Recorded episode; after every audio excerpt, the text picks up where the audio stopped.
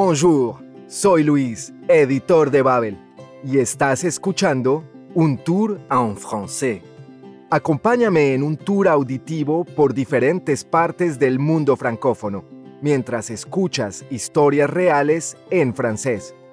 Así podrás familiarizarte con la lengua y la cultura de los países de habla francesa.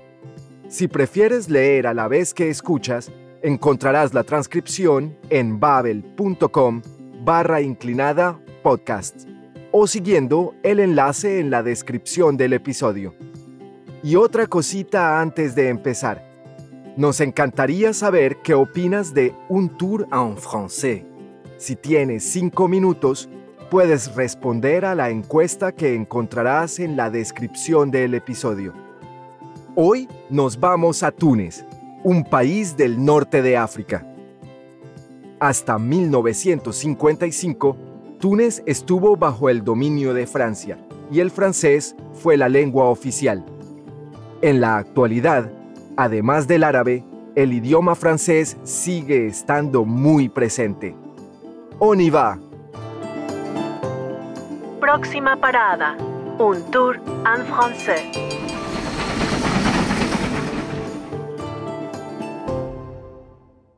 Nuestro protagonista de hoy se llama Jean y nació en la capital de Túnez, donde vivió con su familia hasta la independencia del país. Jean nos va a hablar de Un souvenir de son enfance, un recuerdo de su infancia, o mejor dicho, nos va a contar la mayor de sus travesuras. ¿Todo listo? ¡Empezamos!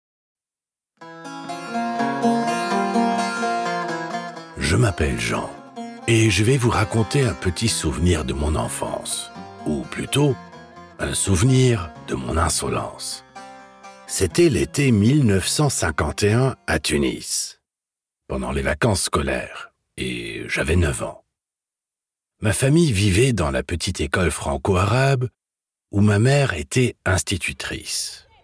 Moi, je n'aimais pas du tout l'école. Je n'étais pas un garçon très sage et je faisais beaucoup de bêtises. Mais là, c'était les vacances. J'étais libre, la vie était belle. En el verano de 1951, Jean tenía nueve años. Por aquel entonces, él y su familia vivían en una pequeña escuela franco-árabe, en la que su madre era institutrice, profesora. Pero a Jean no le gustaba nada la escuela. Moi, je n'aimais pas du tout l'école. Jean dice, je n'étais pas un garçon très sage. Yo no era un niño muy bueno. Je faisais beaucoup de bêtises. Hacía muchas travesuras.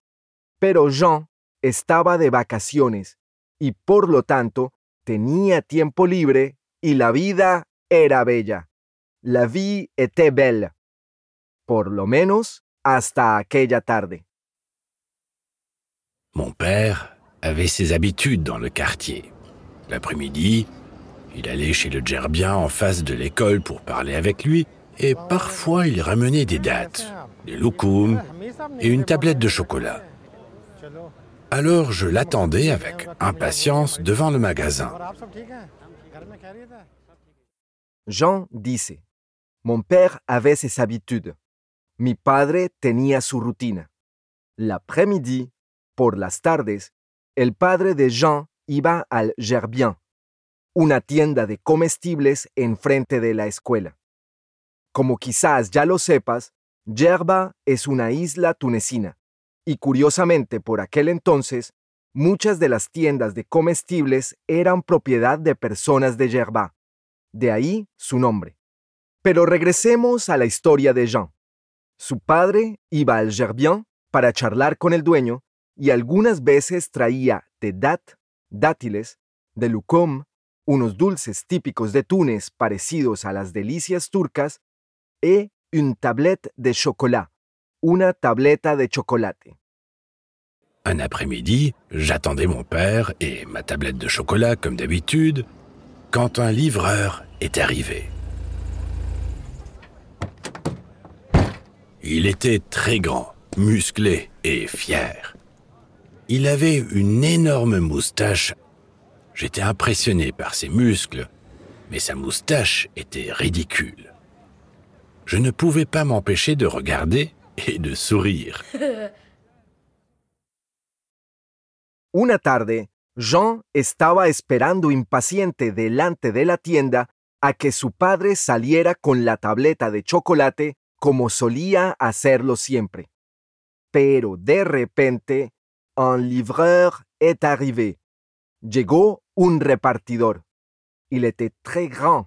El repartidor era muy alto, musclé, musculoso, y fier, es decir, orgulloso. Y además, como cuenta Jean, tenía un enorme bigote. Il avait une énorme moustache. Jean estaba impresionado por los músculos del repartidor, pero su bigote le resultaba ridículo. Sa moustache était ridicule. Y Jean no podía evitar sonreír al mirar al repartidor. Le livreur m'a vu. Pour lui, mon sourire était une provocation. Alors il m'a dit Qu'est-ce que tu regardes, toi?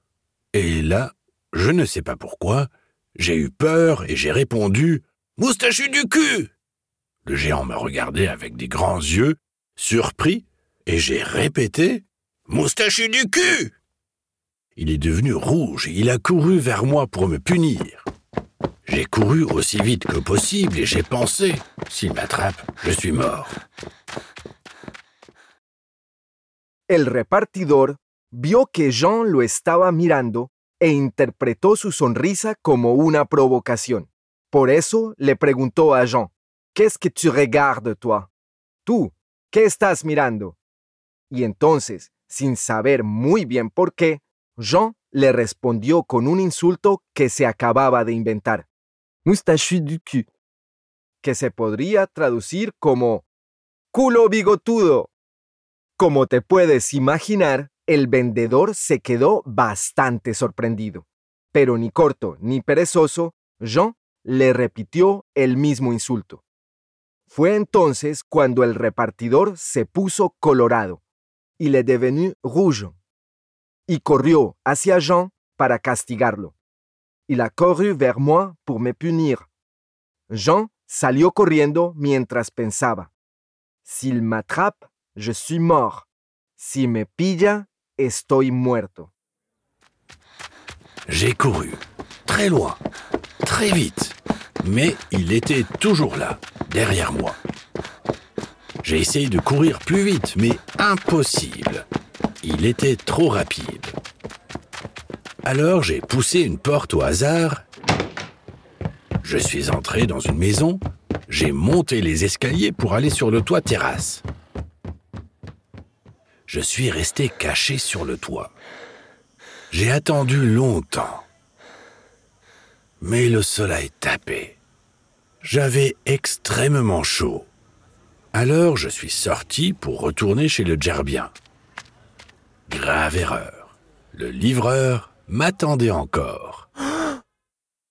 Jean corrió muy lejos y muy rápido. J'ai couru très loin et très vite. Pero el repartidor seguía detrás de él. Y aunque Jean intentara correr más rápido, era una misión imposible. El repartidor era demasiado rápido.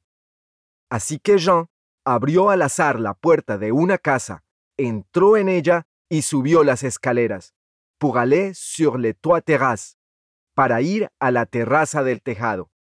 Si ya has estado en Túnez o si vas algún día, verás que todas las casas tienen una terraza de ese tipo. ¿Y qué hizo Jean? Pues se quedó allá escondido en el tejado. Je suis resté caché sur le toit. Esperó mucho tiempo, pero el sol pegaba muy fuerte y Jean tenía mucho calor. Así que salió de la casa para volver al jardin, pensando que estaría a salvo. Pero, grave error, fue un gran error. El repartidor seguía esperando a Jean. le livreur s'est approché de moi. J'ai regardé autour et j'ai pensé, cette fois, c'est foutu. Il était vraiment immense. Alors j'ai eu un instinct de survie. J'ai escaladé la grille de l'école comme un petit singe et hop, j'ai sauté de l'autre côté. Le livreur était trop lourd et trop grand pour escalader la grille. J'étais protégé par l'école. Pour moi, qui détestais l'école, c'était un peu ironique. El repartidor se acercó a Jean. El pequeño miró a su alrededor y pensó, cette fois, c'est foutu. Esta vez se acabó. El repartidor era inmenso. En ese momento, el instinto de supervivencia de Jean lo hizo actuar de manera inesperada. Nos cuenta. J'ai escaladé la grille de l'école comme un petit singe. Trepé por la reja del colegio como un monito. J'ai sauté de l'autre côté. Y salté al otro lado. Por suerte, el repartidor era demasiado grande y pesado como para conseguir trepar por la reja. Al final, la escuela que tampoco le gustaba acabó protegiéndolo, y para Jean eso era un poco irónico. C'était un peu ironique. D'accord, j'étais sauvé, mais je n'avais pas ma tablette de chocolat, et j'étais bloqué. Mais bon, c'était de ma faute. Alors j'ai fait une croix sur mon chocolat et je suis rentré à la maison. Soudain, j'ai entendu un vendeur crier Cacahuètes, glibettes Cacahuètes, glibettes Des glibettes? Génial Et j'ai couru acheter des glibettes pour moi et mes frères. Finalement, les glibettes, c'était mieux que le chocolat. Jean estaba a salvo, pero todavía no tenía su tableta de chocolate y seguía atrapado. Jean acabó admitiendo que era culpa suya. C'était de ma faute. Y como nos cuenta, j'ai fait une croix sur mon chocolat, di por perdida mi tableta de chocolate. Et je suis rentré à la maison y regresé a casa. Pero el día todavía no había terminado. De repente, Jean escuchó a un vendedor ambulante gritando, Cacahuete, glibette. Jean corrió hacia él para comprar de glibette, que son semillas saladas de girasol o de calabaza. Y resultó ser una gran idea. Les glibettes, c'est mieux que le chocolat. Las glibettes son mejores que el chocolate. Depuis l'indépendance de la Tunisie, je ne suis jamais retourné à Tunis, car j'ai fait ma vie en France. Mais j'ai souvent raconté à mes enfants cette histoire du livreur moustachu.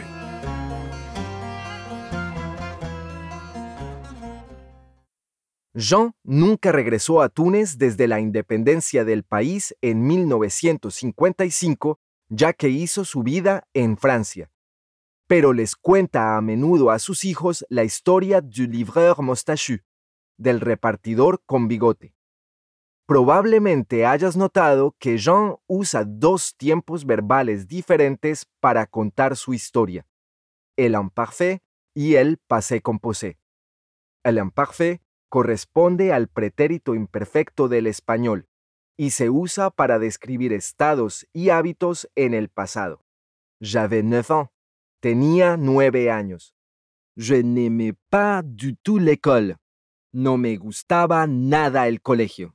En cambio, el passé composé se emplea para hablar de acontecimientos puntuales o cambios de estado. Je suis entré dans une maison. Entré en una casa. J'ai monté les escaliers. Subí las escaleras. ¿Te has fijado? En español, usamos el pretérito perfecto simple, también llamado pretérito indefinido. Si quieres aprender más sobre los tiempos verbales del pasado en francés, te aconsejo echarles un ojo a los cursos de Babel. También puedes volver a escuchar la historia de Jean con o sin mis comentarios e intentar identificar las formas del imparfait y del passé composé. Con cada escucha, te resultará más fácil entender a nuestros protagonistas. Recuerda que puedes responder a la encuesta sobre el podcast que encontrarás en la descripción del episodio. Merci. Gracias por escucharnos. Te espero en la próxima escala de nuestro viaje. Au revoir.